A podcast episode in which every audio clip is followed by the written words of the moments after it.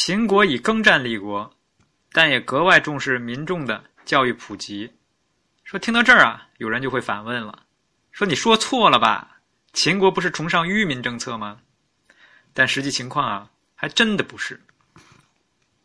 商鞅变法对已经趋于解体的这个旧式乡村社会进行了全方位的改造，比如把传统的乡民集体活动场所乡校就改造成了学士。与积赏耕战相比呢，这个措施在变法中是太不起眼了。无论是《史记·秦本纪》还是《商君列传》，都没有提到，或者是语言不详。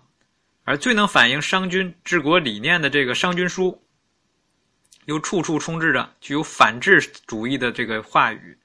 比如在《商君书肯定》一篇中提到，说：“吾以外权绝人与官，则民不贵学问，又不见农；民不贵学，则愚。”愚则无外交，无外交别，则国安不殆。这里面强调的就是民不贵学，则愚；愚则无外交。那在《商君书农战》中呢，提到是豪爵务诗书，随从外权，邀迷食商贾为技矣，皆以避农战。虽有诗书，相一术，加一元，犹无异于智也，非所以反之之术也。这个里面呢，也是非常的看低学习诗书。的这些儒士，再加上韩非子在这个《和氏篇》里提到，这个商鞅呢焚诗书而明法令的缘故，所以让人们很难想象，大搞愚民政策的商鞅，居然也会狠抓教育，甚至连部分学者也坚信啊，商鞅就是要让老秦国的老百姓呢，变成只知道种田和打仗的文盲。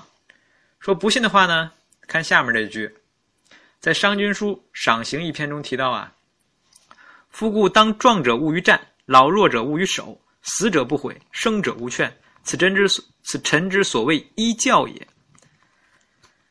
证据呀，似乎是确凿的，但无法解释一个问题，那就是秦国大量的文法力是从哪出来的？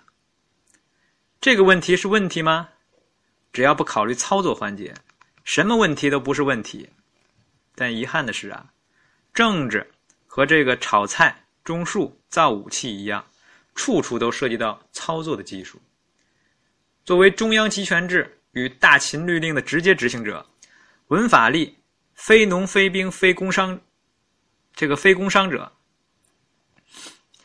光是按照商鞅依教于农战这点内容呢，根本就不够用。说别的不说呀，你见过有文盲熟背各种法律的吗？见过有文盲制作文书和地图的吗？见过文盲要经常计算相当于九章算术级别难度的应用题吗？九章算术里的大部分内容其实都是源于秦政的实务，脱离具体制度来看待诸子百家的思想，它不是一个好的习惯。特别是最重视制度设计的法家，嘴上说的可能是绝对值，一旦动起手来呢，都是立足复杂现实的相对值。商君书没有提到办学校，不代表秦律里面没有。事实上啊，商鞅变法成功以及人亡政不息的关键因素之一，就是通过学士教育培养了一大批新型文法力。尽管史书没有记载商鞅的弟子是谁，但他是后继有人的。否则呢，后来的秦国人不可能恪守新法，商鞅后学集体整理的《商君书》也就不会问世。商鞅说呀：“说为变之者不贵，游患者不任。”文学思明者不显，但不等于说秦国他只是只要文盲，而不是要这些饱学之士。因为现实世界的逻辑是呢，新体制需要有新思想和新技能的新人来操作。那么问题是，秦以耕战立国，那读书何用呢？答案是啊，能够成为更符合战时法治社会需要的文武通才。秦政对政务技能要求是很高的。追求精确化、标准化的管理，哪怕是秦国统一后的原六国人，都不能完全适应这种模式。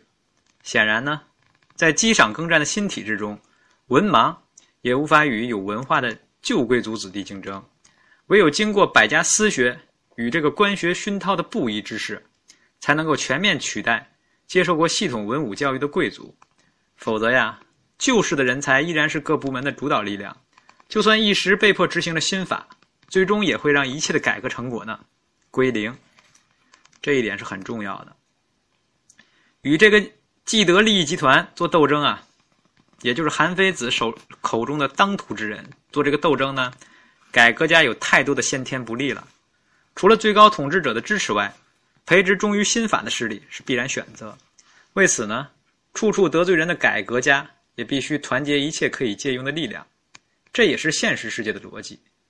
通常人们只记得商鞅搞愚民政策，却没有意识到他的愚民只是控制人们的意识形态，而非完全不搞教育。其实啊，广大受教育群体是商鞅变法的引线剧情之一。说韩非子在《孤愤》一文中指出啊，只有最高统治者坚定支持治术能法之士，才能避免变法的流产。这仅仅是问题的一面。治国和打仗一样，需要上下各方配合。改革家个人能力再强，也不能一手回天，他必须有自己的高层团队来协力工作，并在基层安插人手，来贯彻贯彻自己的意志。完。